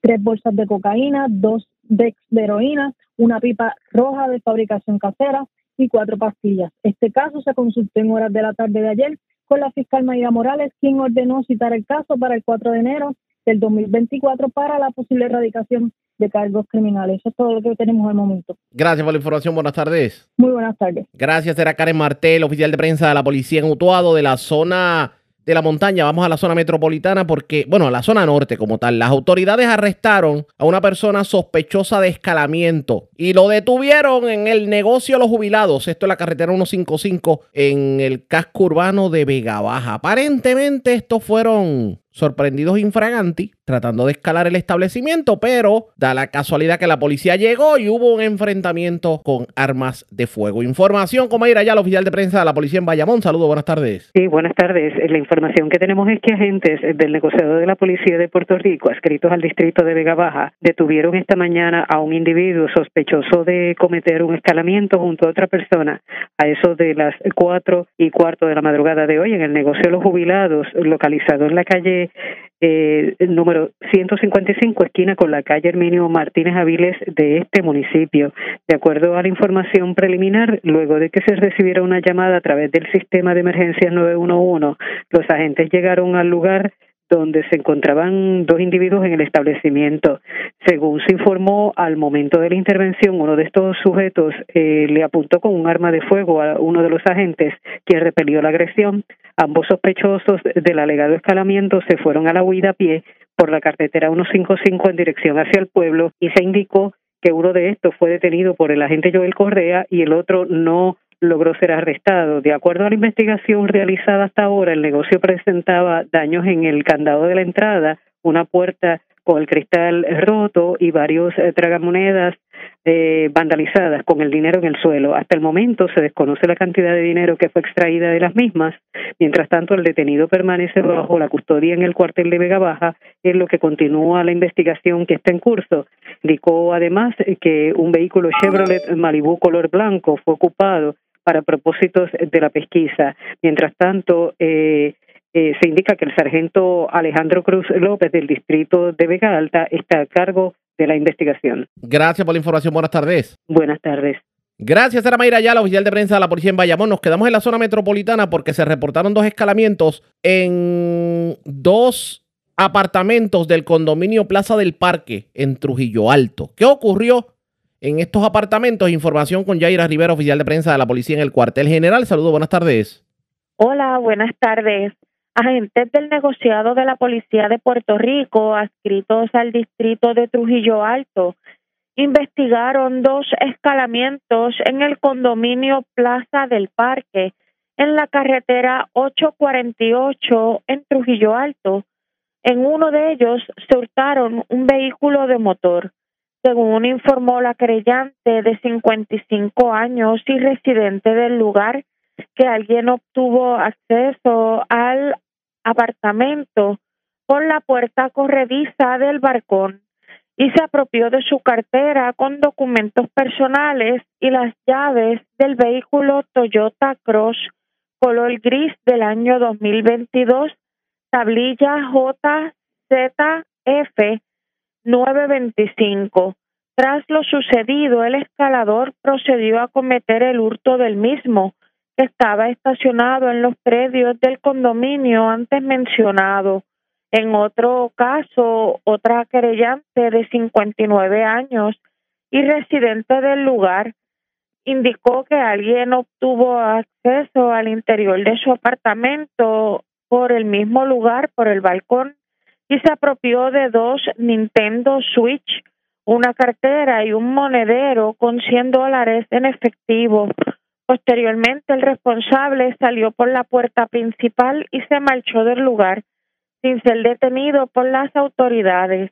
La agente María García, adscrita al distrito policiaco, investigó ambos casos y el del vehículo lo refirió a la División de Vehículos Hurtados de Carolina para que continúen con la pesquisa. Gracias por la información. Buenas tardes. Buenas tardes. Gracias, era Yaira Rivera, oficial de prensa de la policía en el cuartel general de la zona metropolitana. Regresamos a la zona centro-oriental porque el cadáver de una mujer fue encontrado en el interior de un vehículo en el residencial Turabo Heights en Caguas. Además, las autoridades radicaron cargos criminales contra un hombre de 44 años. Aparentemente, esta persona fue encontrada desorientada frente a una residencia en Sidra y lo cierto es que le ocuparon dos pistolas cargadores y municiones. Información con Edgardo Ríos, que oficial de prensa de la policía en Cagua. Saludos, buenas tardes. Buenas tardes. ¿Qué información tenemos? Agentes negociados de la policía de Puerto Rico investigan el hallazgo del cuerpo de una mujer en el interior de un vehículo, en hechos ocurridos en el residencial Turabo Heights en Caguas. Según la información preliminar, no hay llamada al sistema de emergencia 911 alertó a las autoridades sobre una persona que no respondía y al llegar al lugar, paramédicos confirmaron la muerte. Personal del Cuerpo de Investigaciones Criminales 6C de Caguas, el fiscal de turno, investigan estos hechos. Más adelante se ampliará esta información. También agentes adscritos al distrito de Sidra informaron sobre la erradicación de cargos criminales en contra de Joan M. Ortiz Berríos, de 44 años, por hechos ocurridos en horas de la mañana de ayer en el bar ubicado en la carretera 734 del mencionado municipio. Sube de la información que, luego de una llamada recibida del cuartel de Sidra, donde se informó sobre una persona que se encontraba desorientada frente a una residencia. Al llegar los agentes al lugar, localizaron a Ortiz Berríos, a quien durante la intervención se le ocuparon dos pistolas marca Glock, una modelo 19 calibre 9 milímetros y otra modelo 21 calibre .45, ambas modificadas para disparos automáticos, cinco cargadores y 97 municiones. Este caso fue consultado con la fiscal Wanda Samarot, estudio radical por violaciones a los artículos 6.09, portación, posesión o uso ilegal de armas largas, semiautomáticas, automáticas o escopetas de cañón cortado, y 6.22, fabricación, distribución, posesión y uso de municiones de la Ley de Armas de Puerto Rico. Posteriormente, la evidencia fue presentada ante la juez Sonia Nieves Cordero del Tribunal de Caguas, quien luego de evaluar la misma determinó causa para arresto, imponiendo una fianza de 150 mil dólares, la cual no pudo prestar, siendo fichado e ingresado en la cárcel de Bayamón hasta la vista preliminar pautada para el 22 de enero. La investigación de este caso estuvo a cargo del agente José González, quien a su vez consultó con la agencia eh, el alcohol, tabaco y armas de fuego y explosivos para la correspondiente erradicación de cargos a nivel federal. Que pasen buenas tardes. Y buenas tardes para usted también. La red le informa. Tomamos una pausa, regresamos a la parte final del noticiero estelar de la red informativa. La red le informa. Señores, regresamos esta vez a la parte final del noticiero estelar de la red informativa de Puerto Rico. ¿Cómo está Estados Unidos? ¿Cómo está el mundo a esta hora de la tarde? Vamos con DN, nos tienen un resumen completo sobre lo más importante acontecido en el ámbito nacional e internacional. La Corte Suprema de Israel ha asestado un revés al primer ministro Benjamín Netanyahu al derogar una nueva y controvertida ley que limitaba algunas de las potestades del alto tribunal. El amplio esfuerzo de Netanyahu por debilitar al Poder Judicial provocó que en 2020 se realizarán protestas masivas en todo Israel, las cuales dividieron profundamente al país. El domingo, Galit Distel Advarian, ex miembro del gabinete de Netanyahu, ofreció una inusual disculpa pública por su papel en la creación de divisiones dentro de Israel previo a los ataques del 7 de octubre. Advarian dijo, yo fui una de esas personas que debilitaron el Estado, que perjudicaron a la gente, creé división, creé una grieta y creé tensión, y esta tensión trajo debilidad, y esta debilidad en muchos sentidos provocó una masacre. Continúan las protestas contra la guerra que Israel está librando en la franja de Gaza. En la ciudad de Nueva York, una caravana de automóviles con banderas palestinas bloqueó el lunes la carretera en dirección al aeropuerto internacional John F. Kennedy. Mientras tanto, en la ciudad californiana de Pasadena, un grupo de manifestantes que pedían un alto el fuego en Gaza interrumpieron brevemente el desfile de las rosas. La tensión sigue aumentando en el Mar Rojo. Según se informa, un buque de guerra iraní ingresó al Mar Rojo después de que las Fuerzas Armadas estadounidenses mataron a 10 rebeldes hutíes de Yemen y hundieron tres de sus embarcaciones. El Pentágono afirma que rebeldes hutíes dispararon contra dos helicópteros de la Marina de Guerra de Estados Unidos que estaban respondiendo al pedido de auxilio de un buque portacontenedores que estaba siendo atacado por combatientes hutíes. Desde noviembre, los rebeldes hutíes han estado llevando a cabo ataques contra embarcaciones en el Mar Rojo para mostrar su solidaridad con el pueblo palestino de la franja de Gaza. El presidente ruso Vladimir Putin promete intensificar los ataques en Ucrania después de que un misil ucraniano lanzado contra la ciudad rusa de Belgorod se cobrara el sábado la vida de al menos 25 personas, incluidos cinco menores. Más de 100 personas resultaron heridas en uno de los ataques más mortíferos que han ocurrido dentro de Rusia desde que el gobierno de Putin invadió Ucrania hace 22 meses. El bombardeo contra Belgorod se produjo un día después de que Rusia llevara a cabo intensos ataques contra las ciudades más grandes de Ucrania, donde 41 civiles perdieron la vida. En la mañana de este martes, Rusia lanzó misiles balísticos hipersónicos contra las dos ciudades más grandes de Ucrania, Kiev y Kharkov. Según se informa, cuatro personas murieron y otras 92 resultaron heridas en Kiev. El presidente ucraniano Volodymyr Zelensky acusó a Rusia de haber lanzado 170 drones armados y decenas de misiles contra Ucrania desde el domingo. En Japón, al menos 48 personas murieron luego de que un fuerte terremoto de magnitud 7,6 sacudió el país el día de Año Nuevo. Los equipos de rescate siguen intentando llegar a algunas áreas remotas. El terremoto causó daños generalizados, derribó edificios y provocó incendios. Según se cree, unas mil viviendas del pueblo costero de Susu han sido destruidas. El lunes se emitió una alerta de tsunami, pero esta ha sido levantada. En la mañana de este martes, cinco personas murieron a bordo de un avión de la Guardia Costera que chocó con un avión de la empresa Japan Airlines en el aeropuerto Haneda de Tokio. La colisión provocó un gran incendio que obligó a las 379 personas que se encontraban a bordo del vuelo comercial a evacuar. El avión de la Guardia Costera se estaba preparando para llevar alimentos a las zonas afectadas por el terremoto. En Corea del Sur, el líder de la oposición, Lee Jae-myung, se está recuperando tras haber sido apuñalado en el cuello mientras hablaba con la prensa en la ciudad de Busan. Se ha detenido a un sospechoso de 66 años. Lee Jae-myung se postuló para presidente en 2022, pero perdió por un estrecho margen ante el conservador Yoon Suk-yeol. Se espera que Lee vuelva a postularse para presidente en 2027. En Bangladesh, un tribunal condenó a seis meses de prisión al ganador del Premio Nobel de la Paz, Muhammad Yunus, de 83 años, y a tres de sus colegas por violar las leyes laborales del país. Yunus fue galardonado en 2016 con el Premio Nobel de la Paz por el desarrollo de un sistema de microcréditos que ofrece pequeños préstamos a los pobres. Asimismo, Yunus ha sido un crítico fehaciente de la primera ministra de Bangladesh, Hasina Sheikh. La exsecretaria general de Amnistía Internacional, Irene Khan, calificó el fallo condenatorio de parodia de la justicia. Sin embargo, Yunus fue puesto en libertad bajo fianza durante el proceso de apelación. En la República Democrática del Congo, el presidente Félix Tshisekedi ha sido declarado vencedor de las recientes elecciones presidenciales del país. Sin embargo, los candidatos de la oposición se niegan a aceptar su victoria. La Comisión Electoral de la República Democrática del Congo dijo que Tshisekedi obtuvo el 73% de los votos, por lo que derrotó fácilmente a sus 18 contrincantes. El domingo, nueve candidatos de la oposición firmaron una declaración conjunta en la que rechazaban los resultados y exigían que se celebren nuevas elecciones.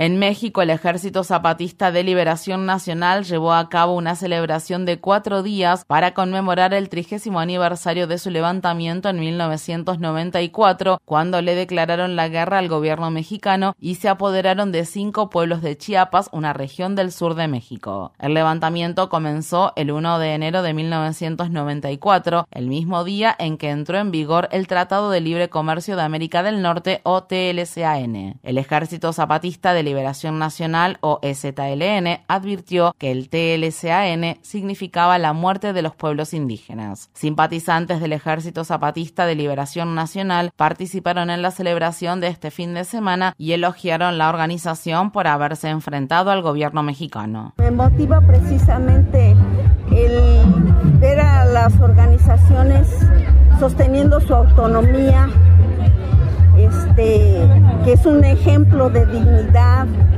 Fueron los únicos que se atrevieron a levantar la voz y decir basta, de ya basta, contra el olvido, contra el rezago, contra la muerte la discriminación. En Estados Unidos, aproximadamente 10 millones de trabajadores con salarios bajos recibieron aumentos el 1 de enero, día en el que el salario mínimo aumentó en 22 estados del país. El mayor aumento se produjo en Hawái, donde el salario mínimo pasó de 12 a 14 dólares la hora. En el estado de Washington, el salario mínimo aumentó a 16,28 dólares, por lo que es el más alto de todos los estados. Por su parte, el salario mínimo federal sigue siendo de 7,25 dólares la hora, monto que fue establecido hace 15 años. Asimismo, varias leyes estatales nuevas entraron en vigor el 1 de enero. En los estados de Luisiana y Idaho han entrado en vigor nuevas leyes que prohíben la atención médica relacionada con la afirmación de género para personas transgénero menores de edad. Sin embargo, varios estados están rechazando la ola de leyes que atentan contra la comunidad trans. En el estado de Maryland entró en vigencia la ley de equidad sanitaria trans que garantiza que el programa público Público de Salud Medicaid de dicho estado cubra los servicios médicos de afirmación de género. En el estado de California, una nueva ley estatal ofrece nuevas protecciones legales para las personas que viajan a dicho estado para practicarse un aborto y recibir atención médica relacionada con la afirmación de género. En otras noticias del ámbito de la salud, el precio de la insulina ha bajado para millones de estadounidenses. A partir del 1 de enero, tres de los principales fabricantes de insulina del país han limitado los copagos de insulina a 35 dólares al mes. En Nueva York, Yusef Salam, uno de los cinco del Central Park que fueron exonerados, ha prestado juramento para ocupar un puesto en el Consejo Municipal de la ciudad en representación del barrio de Harlem. Salam fue uno de los cinco adolescentes negros y latinos que fueron injustamente condenados por la golpiza y violación de una mujer blanca en 1989. En ese momento, Donald Trump pidió su ejecución. Salam pasó siete años en la cárcel antes de ser exonerado luego de que el verdadero autor del hecho confesó su culpabilidad. El periodista y documentalista australiano John Pilger ha fallecido a los 84 años de edad. Pilger realizó más de 60 documentales, muchos de los cuales critican duramente la política exterior de Estados Unidos y el Reino Unido. Asimismo, Pilger informó ampliamente sobre los conflictos en Camboya, Vietnam y Timor Oriental y sobre el devastador impacto de las sanciones estadounidenses en Irak. Durante la última década, Pilger defendió abiertamente al fundador de Wikileaks, Julian Assange, quien actualmente se encuentra encarcelado en el Reino Unido. Es el coraje de quienes dicen la verdad y defienden la verdad, de quienes discrepan y se enfrentan a los poderosos. Estos son nuestros héroes anónimos. Hoy, mientras comparece ante los tribunales, Julian Assange forma parte de nuestra conciencia colectiva y es un verdadero héroe australiano. and a true Australian hero. Visite democracynow.org barra es para ver el especial sobre Julian Assange que emitimos el 1 de enero. El doctor Sidney Wolf, un veterano activista por los derechos de los consumidores, ha fallecido a la edad de 86 años. En 1971, Wolf ayudó a fundar junto con Ralph Nader el Health Research Group, una rama de la Organización de Defensa de los Derechos del Consumidor Public Citizen. El doctor Wolf pasó décadas luchando contra la industria farmacéutica y la Administración de Alimentos y Medicamentos y se le atribuye el haber ayudado a eliminar del mercado 28 medicamentos peligrosos. En un comunicado, Ralph Nader dijo que millones de personas se beneficiaron del trabajo de Wolf. El doctor Sidney Wolf mantuvo por última vez una entrevista con Democracy Now! en 2017. La red le Señores, enganchamos los guantes. Les recordamos, si usted no pudo escuchar el noticiero completo, quiere nuevamente escucharlo, compartirlo con algún conocido, Usted puede ir a cualquiera de las plataformas de podcast, Spotify, Apple Podcast, Google Podcast, escribe Red Informativa de Puerto Rico y ahí tiene acceso a todos nuestros noticieros. También quiere escuchar el noticiero de hoy nuevamente, usted acceda a www.redinformativa.net y va al icono que dice nuestro noticiero de hoy y simplemente le da play y lo puede escuchar en su totalidad. Nosotros regresamos mañana a la hora acostumbrada nuevamente a través de Cumbre de Éxitos 1530 del 1480 de X61 de Radio Grito y de Red 93, que son las emisoras que forman parte de la red informativa. Le vamos a llevar a ustedes el resumen de noticias de mayor credibilidad en el país. Hasta entonces, que la pasen bien.